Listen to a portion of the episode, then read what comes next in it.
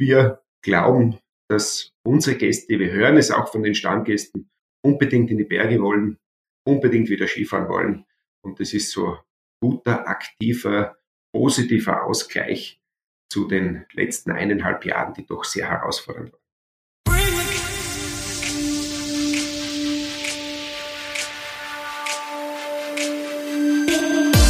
Die Skisaison steht vor der Tür und niemand in der Branche weiß so recht, wie sich der Winter 2021-22 nach der Hochphase der Corona-Pandemie und dem Lockdown entwickeln wird.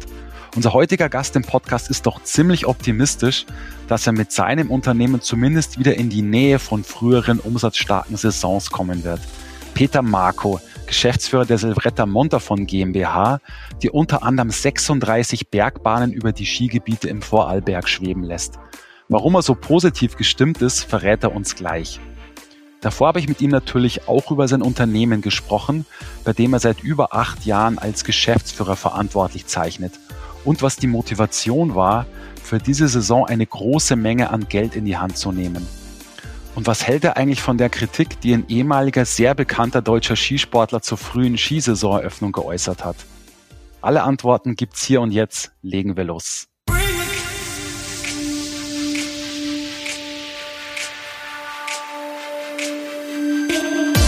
Das ist der SAZ Sport Podcast. Wir sprechen mit den wichtigsten Denkern und Köpfen der Branche über Entwicklungen am Markt. Was ist Ihre Meinung und welche Momente waren für Sie persönlich entscheidend? Ja, herzlich willkommen zu unserem Podcast, Herr Marco. Schön, dass Sie sich dafür die Zeit nehmen können. Sehr gerne. Vielleicht noch kurz eine Info vorab an unsere Hörerinnen und Hörer. Die heutige Folge dient so ein bisschen dazu, ein erstes, ich sag mal, authentisches Stimmungsbild von der kommenden Wintersaison aus einem großen Skigebiet zu erhalten. Und die Folge ist auch so eine Art Vorgriff auf den Sporthandelskongress von SAZ Sport, der ja am 26. Oktober über die Bühne gehen wird. Und da gibt's nachmittags ein Roundtable der Skibranche äh, mit dem Thema, wie bereitet sich die Skibranche auf die kommende Wintersaison vor. Und es gibt übrigens für den gesamten Kongress noch digitale Tickets. Und falls Sie ähm, bereits eins haben oder noch eins kaufen, dann wird es mich natürlich freuen, wenn Sie sich den Roundtable um 14 Uhr anschauen. Der wird auch äh, gestreamt. Das noch kurz als Vorabinfo. Aber jetzt äh, genug der Eigenwerbung. Äh, ich glaube, jetzt kommen wir mal zu Ihnen und Silvretta Montafon, Herr Marco. Ähm, wenn man sich mal so Ihre berufliche Vita anschaut, dann merkt man schnell, dass Sie eigentlich Touristiker durch und durch sind. Sie haben eigentlich fast alle Berufsjahre Ihres Lebens äh, in dieser Branche verbracht. Es gibt aber tatsächlich eine Ausnahme, deshalb habe ich vorhin das Wort äh, fast benutzt. Und zwar waren Sie ja von 1990 bis 1993 drei Jahre bei Fischer in Ried als Produktmanager tätig. Und äh, sie hatten damit eben auch eine direkte Verbindung zu unserer Branche, der Sportartikelbranche. Ähm, da mal an Sie die Frage, Herr Marco, was war das so für eine Zeit bei Fischer? Und was hat Sie dann doch motiviert, in den Tourismus zu wechseln und eben nicht in der Sportartikelbranche zu bleiben? Also eingangs vielleicht, äh, für mich ist das kein Entweder-Oder, sondern mein ganzes Leben war geprägt von Skisport und Tourismus. Ich habe grundsätzlich Tourismus studiert und habe nebenbei aber auch eine staatliche Skilehrerausbildung gemacht, bin dann vier Jahre als Skilehrer in die USA und vier Jahre als Skilehrer nach Argentinien gegangen. Und in dieser Zeit habe ich mir äh, gute Kontakte zu meiner Ausrüstungsfirma Fischer aufgebaut, habe in den USA für sie im Sportfachhandel nach der Lehrtätigkeit am Abend immer Skier verkauft und habe auch in Argentinien äh, zwei Saisonen lang die in verschiedenen äh, Sportgeschäften.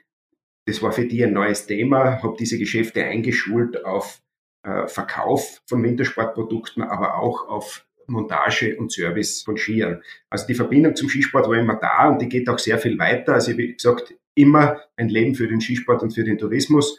Habe auch zwei Kinder, die beide im Skirennsport waren, die beide Skihauptschule gegangen sind. Der Sohn dann Skigymnasium Stams, war mehrfacher österreichischer Jugendmeister hat dann verletzungsbedingt aufhören müssen. Aber äh, Skisport ist unser Leben und die Kombination Skisport und Tourismus ist natürlich da dann ideal. Was war es für eine Zeit bei Fischer? Es war eine sehr, sehr gute Zeit. Äh, ich erinnere mich sehr gerne daran zurück, habe sehr viele Freunde aus dieser Zeit noch immer.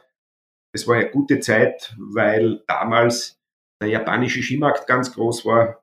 Äh, wir also der, die Skifirmen haben in Japan 1,6 Millionen Paar verkauft. Ich durfte auch bei zwei Großveranstaltungen dabei sein. Sehr gerne erinnere ich mich an die Weltmeisterschaft in Saalbach-Hinterklemm. Wir haben sehr viele Medaillen gemacht, alleine in der Kombination Gold, Silber, Bronze, aber auch Silber in der Abfahrt. Also war ein sehr äh, Gold im Super-G, äh, Doppelweltmeister Stefan Eberhardt. Also es war eine sehr, sehr, sehr gute Zeit.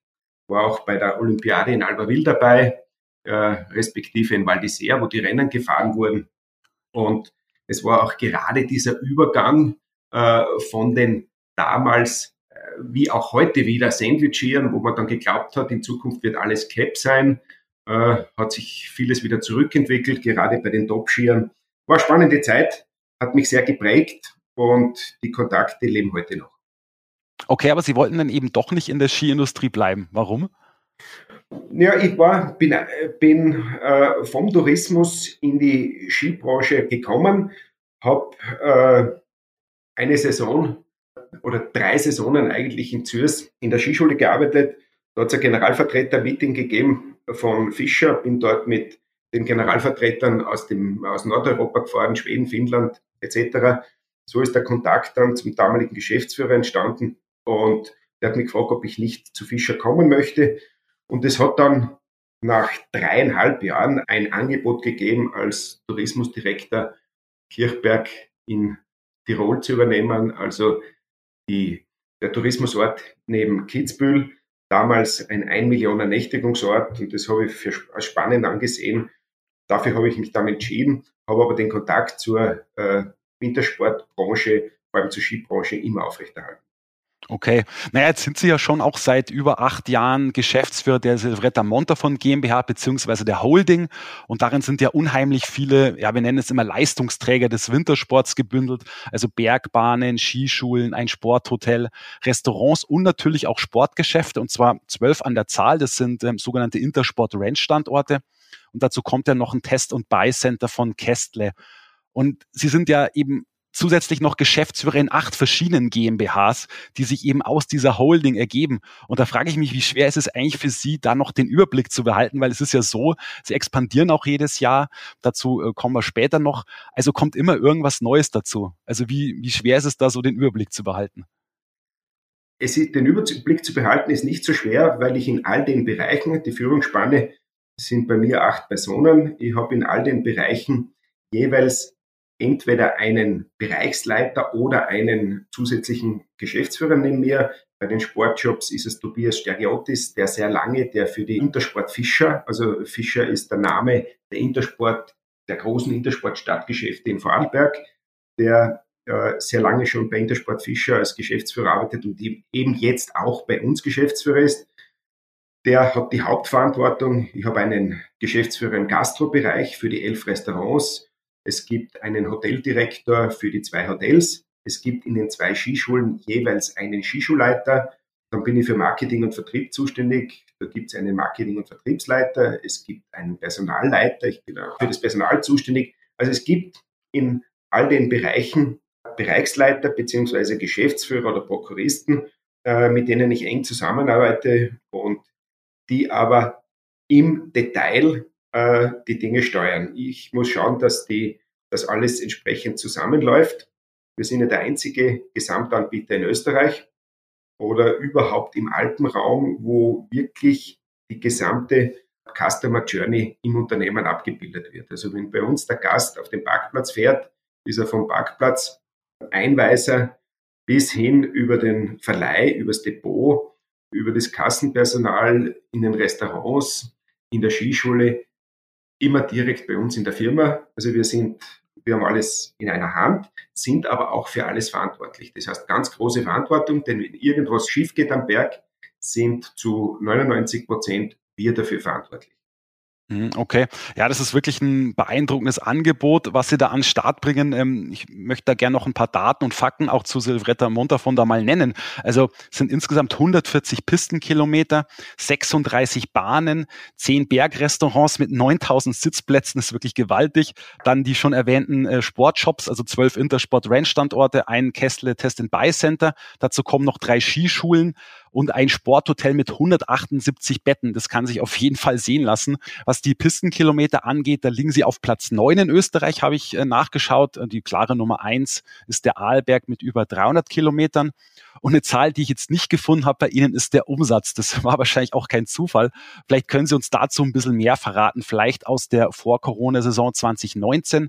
Und wie verteilt sich der so ungefähr auf die einzelnen Bereiche? Also es ist so, dass wir eben tatsächlich von der Größe her, ist immer je nachdem, was man rechnet, so zwischen 10. und 12. Position pendeln. Vom Umsatz her, das ist jetzt immer die Frage, wie man es rechnet. Als Konzern werden wir offiziell Nummer zwei von den Seilbahnunternehmen, inoffiziell Nummer drei, also Ischgl ist Nummer eins. Ich würde Sölden als Nummer zwei sehen, weil die haben zwei Gesellschaften mit äh, nahezu den gleichen Eigentümern.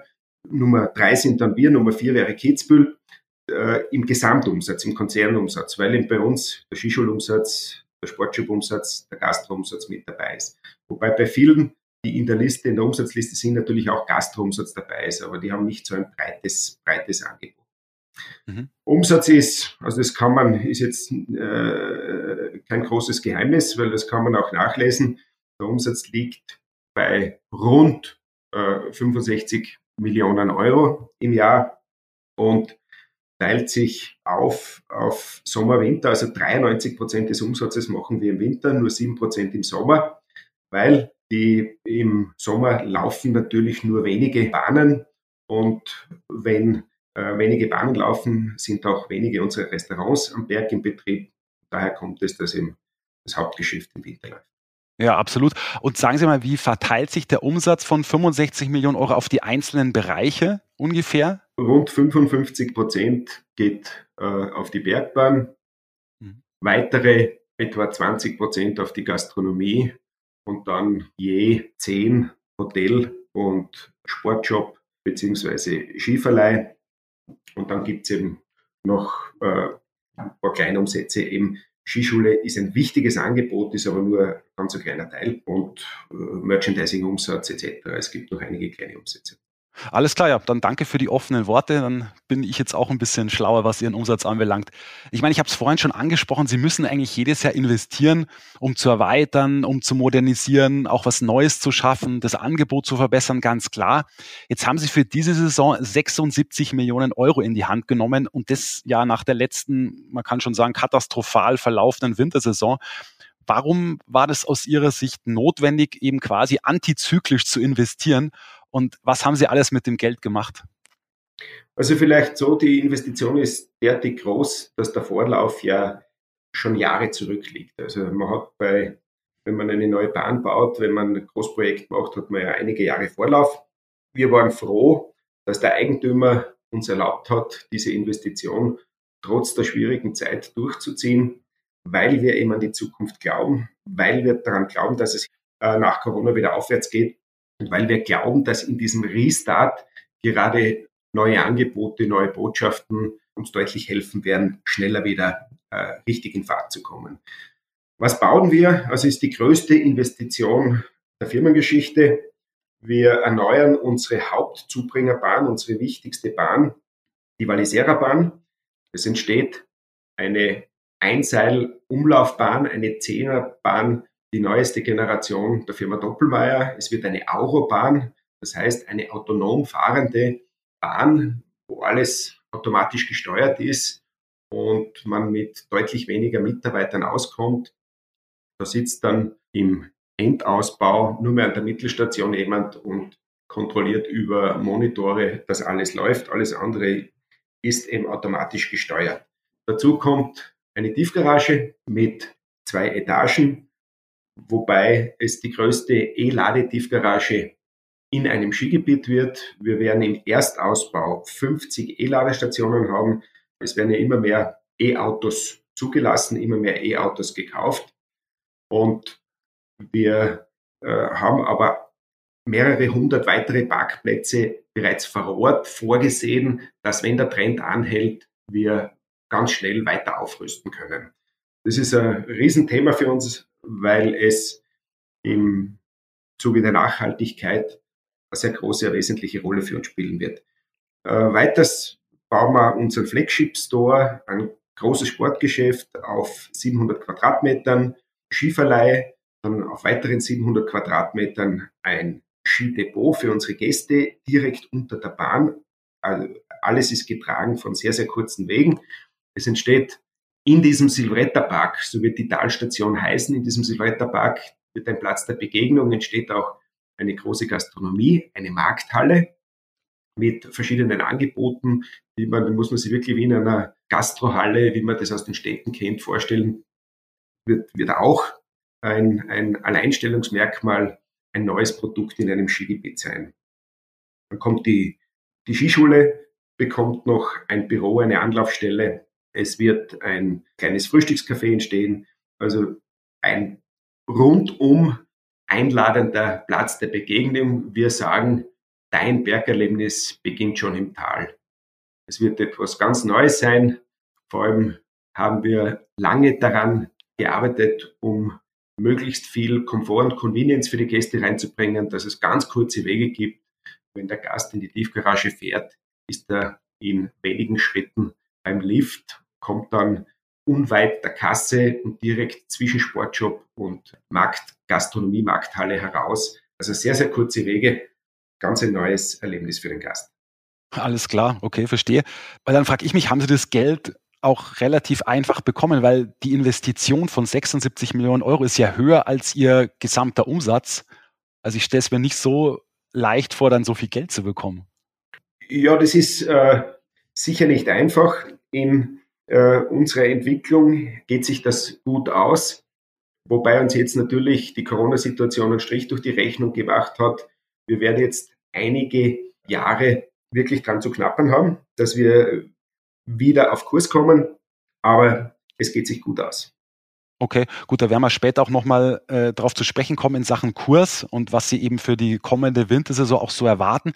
Ich würde Sie vorher gerne noch was anderes fragen und das geht ja auch in Richtung dieser hohen Investition, die Sie da auch getätigt haben. Ich meine, wenn man so ein Skigebiet in Österreich betreibt, wenn man das führt, dann ist die Konkurrenz natürlich riesig. Ich meine, Sie haben vorhin schon noch ein paar andere Skigebiete auch angesprochen und man hat schon so das Gefühl, da, da gibt es immer so, ein, so eine Art Wettrüsten.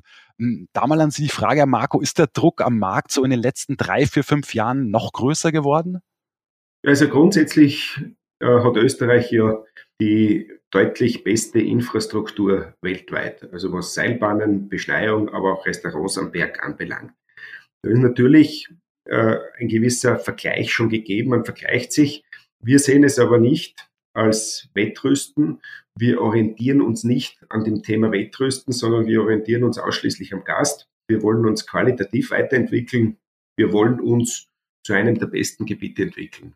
Wir sehen nicht, dass der Druck größer geworden ist. Wir haben ein klares Ziel, wo wir hinwollen. Wir haben eine klare Vision und das trägt unsere Investitionen und unsere Entscheidungen. Okay, aber Hand aufs Herz, Herr Marco, gucken Sie nicht auch so ein bisschen auf die Mitbewerber, was die so machen und fühlen Sie sich da nicht so ein bisschen unter Druck gesetzt, auch bei manchen Sachen nachzuziehen? Äh, also, oder kümmern Sie sich tatsächlich nur um sich selbst? Na, wie gesagt, natürlich äh, vergleicht man und äh, weil auch der Gast vergleicht. Also wir orientieren uns vor allem an den Gästebefragungen. Es gibt verschiedene Großbefragungen, in denen eben die Themen Größe des Skigebiets, Infrastruktur Berg, vor allem das Thema Schneesicherheit eine ganz große Rolle spielen. Und dann kommt es automatisch, wenn diese Themen eine große Rolle spielen, dann kommt es automatisch zum Vergleich mit den unmittelbaren Mitbewerbern. Das ist natürlich schon richtig. Ja, es ist ja so, dass manche Skigebiete die Saison 2021, 2022 ja schon eröffnet haben. Stubai zum Beispiel, Sölden, Skitzsteinhorn.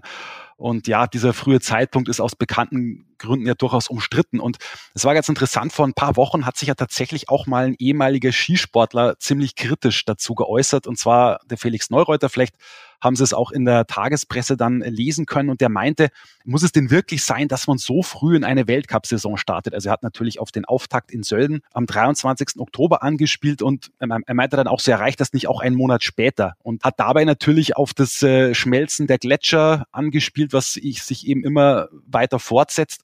Hm, ja, was sagen Sie eigentlich dazu? Können Sie die Skigebiete irgendwie auch verstehen, gerade als Geschäftsmann?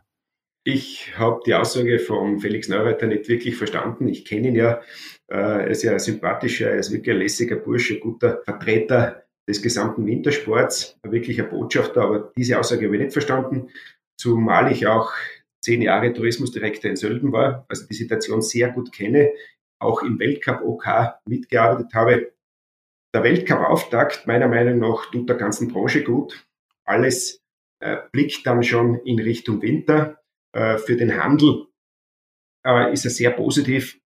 Und ich habe immer festgestellt in meinen zehn Jahren in Sölden, dass am Saisonanfang eine ganz große Sehnsucht nach dem Skilauf da war. Also am Saisonanfang bei oft noch kleinem Angebot, bei noch nicht perfekten Bedingungen tummeln sich Tausende am Gletscher, während am Saisonende, wenn perfekte Bedingungen sind, ich spreche jetzt vom Ende April, es geht ja bis in den Mai hinein, wirklich bei perfekten Bedingungen dann irgendwie die Luft draußen ist, die Leute dann schon Radfahren, Golfen oder sonst irgendwas machen.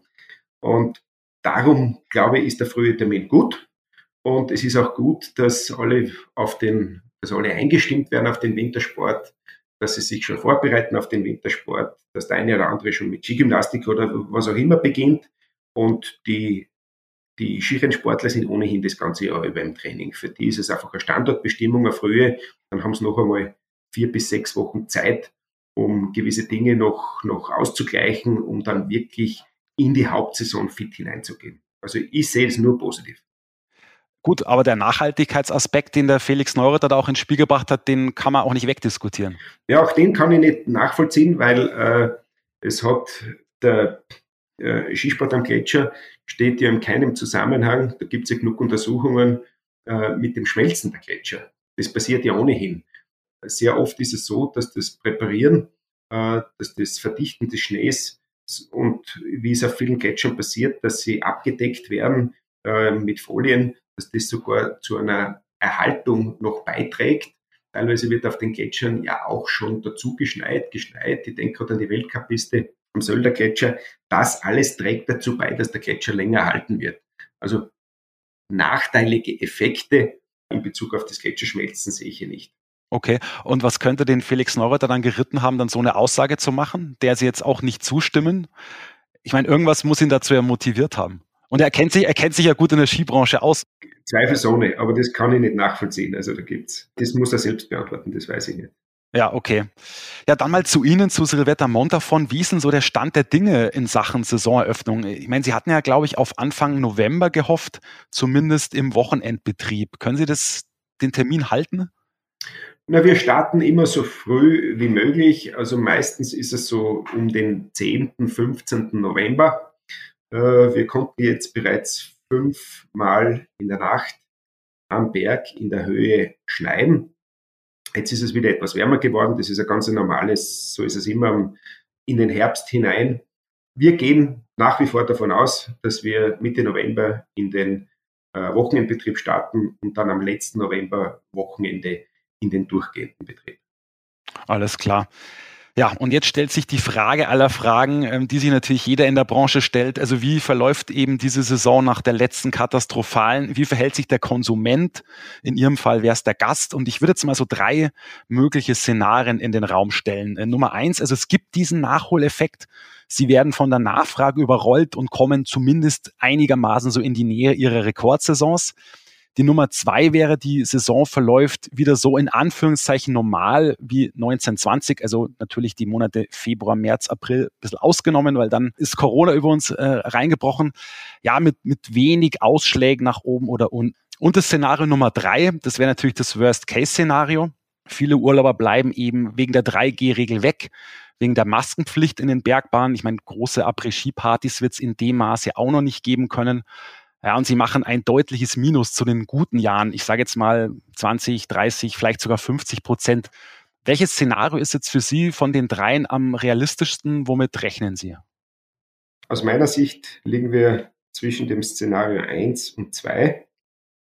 Ich war selbst in den letzten eineinhalb Jahren immer eher pessimistisch, realistisch. Ich habe Ende Jänner 2020 gesagt, wir werden diese Saison nicht zu Ende fahren. Da haben mich alle für verrückt erklärt. Es ist dann so gekommen.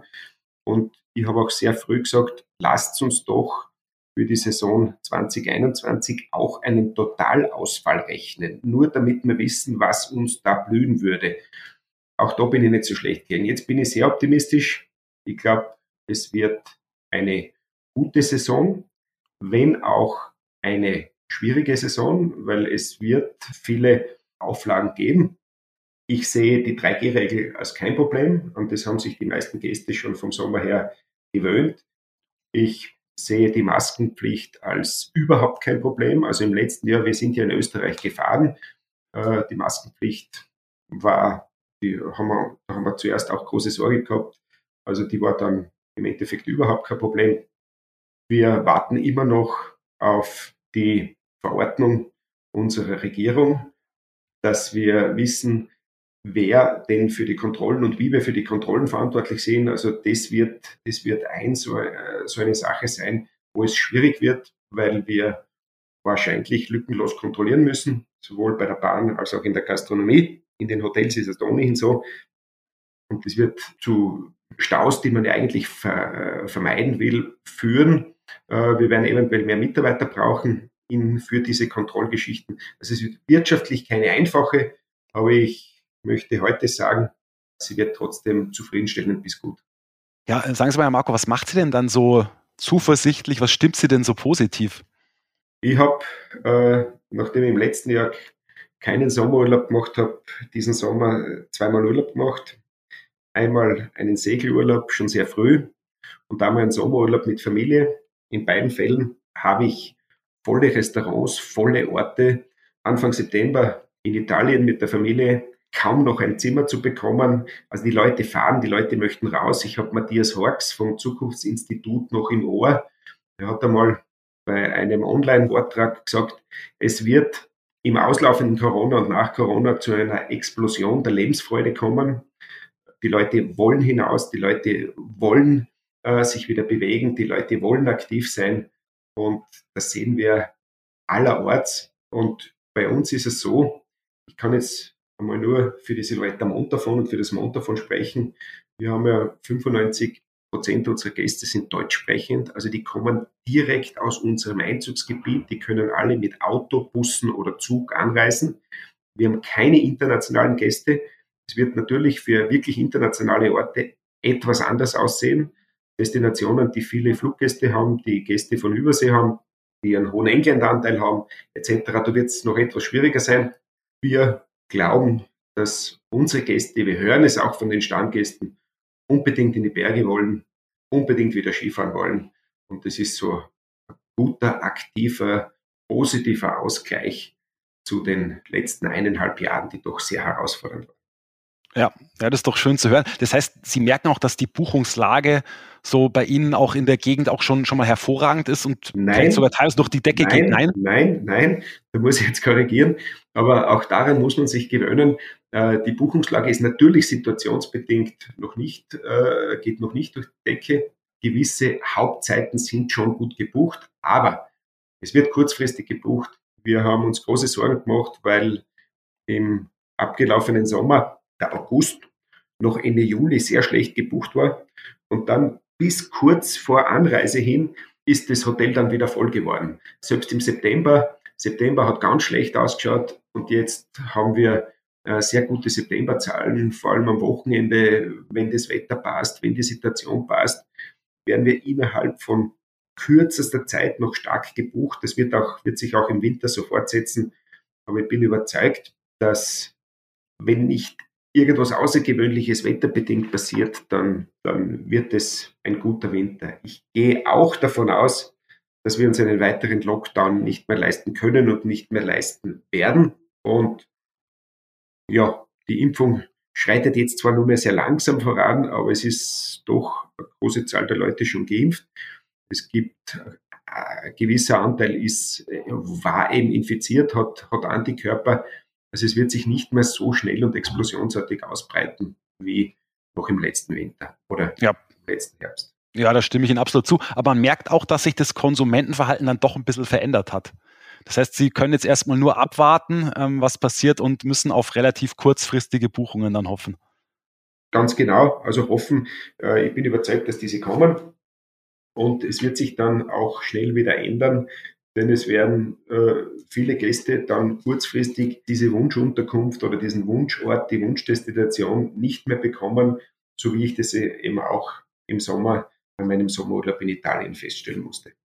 Ja, Herr Marco, was glauben Sie, was können denn so alle Leistungsträger des Wintersports tun, um die Saison wieder zu einer erfolgreichen zu machen? Sie sind sehr optimistisch, aber letzten Endes sind da natürlich auch die sämtlichen Leistungsträger gefordert, äh, dem Gast eben auch dann entsprechendes Angebot zu machen, beziehungsweise ähm, ihn da auch gut zu betreuen. Und ja, wie, wie stellen Sie sich so die Zusammenarbeit vor, jetzt auch zum Beispiel im Rahmen solcher Initiativen wie Dein Winter, dein Sport? Ich meine, in Österreich gibt es ja auch ein Pendant dazu, die Allianz Zukunft Winter. Also ich glaube, dass da so ein Dialog ähm, so zwischen den Leistungsträgern in der Skibranche, der ist da unheimlich wichtig. Also was glauben Sie, was, worauf kommt es da an? Ja, also das, äh, Sie haben es ja schon gesagt, die Zusammenarbeit, die Kooperation ist das Allerwichtigste. Dein Winter, dein Sport ist eine wirklich super Sache. Wir sind sehr, sehr froh, dass das gerade am deutschen Markt sich diese Zusammenarbeit ähm, so gut entwickelt hat. Aber es geht äh, über solche Initiativen hinaus. Es muss auch in den Orten jetzt, ist Gebot der Stunde, viel stärker zusammengearbeitet werden. Und eines ist wichtig, dass wieder positives Image entsteht, dass wir wieder den Skisport, die Freude des Aufenthalts in den Bergen im Winter, wenn die Städte im Nebel, in der Kälte, im Dunkeln liegen, dass wir hinauf in die Sonne, in die Höhe, das Vitamin D, die Lebensfreude eben spüren und genießen und dass wir das, dass das Image wieder nach oben geht, denn wir werden das Image auch für nicht nur für die Gäste brauchen, sondern auch um auch in Zukunft noch Mitarbeiter zu bekommen. In der Corona-Zeit haben sich einige Mitarbeiter aus der Branche verabschiedet. Wir tun uns gesamthaft in der Branche jetzt schwer, Saisonmitarbeiter zu finden. Es ist mancherorts schon schwieriger, Mitarbeiter zu finden, als Gäste zu finden. Okay, Interessant. Und ja, was erwarten Sie denn von der Politik? Sie haben die ja vorhin auch schon mal angesprochen. Ähm, bei Ihnen geht es ja auch gerade ein bisschen unruhig zu nach dem Rücktritt von, vom Bundeskanzler Sebastian Kurz. Was, was erwarten Sie von der? Vielleicht auch von der neuen Regierung? Ja, ich erwarte mir von der Politik klare Ansagen, rechtzeitige Verordnungen. Ich erwarte mir eine Planbarkeit. Ich erwarte mir aber auch ein Augenmaß bei den Dingen.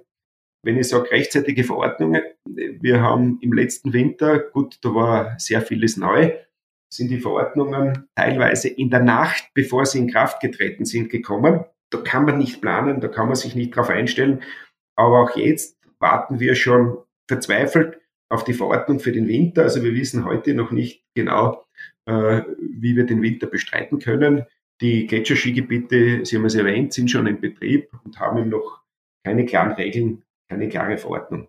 Also das ist mitunter das Wichtigste. Und wenn ich gesagt habe, ich erwarte mir Augenmaß, dann möchte ich schon sagen, ich weiß, dass wir eine Verantwortung haben. Wir wissen aber auch, dass es im letzten Winter überhaupt keine Cluster gegeben hat in den Skigebieten, dass die reine Sportausübung am Berg völlig unbedenklich, was das Ansteckungsrisiko anlangt, ist. Und es gibt da eine, ein, zum Beispiel eine äh, Studie, die sagt, dass in einer Gondelbahn, wo in einer Einzelumlaufbahn bei 6er, 8er, 10er Gondeln, wenn die Fenster dann geöffnet sind, und das sind sie den ganzen Winter gewesen, dann ist der Luftaustausch 80 Mal so groß als in einer besetzten, geschlossenen U-Bahn in der Stadt. Also in der Stadt wird dieser Mass, werden die Massenverkehrsmittel einfach als notwendig angenommen und man steht Du warst in Wien bei einer Sitzung, man steht Körper an Körper drinnen und bei uns ist wirklich, man sitzt nur sehr kurze Zeit in der Gondel bei geöffneten Fenstern, die restliche Zeit ist man ohnehin an der frischen Luft. Also es tut äh, in dieser schwierigen Situation der Gesundheit viel mehr Gutes, als dass es ein Risiko darstellt.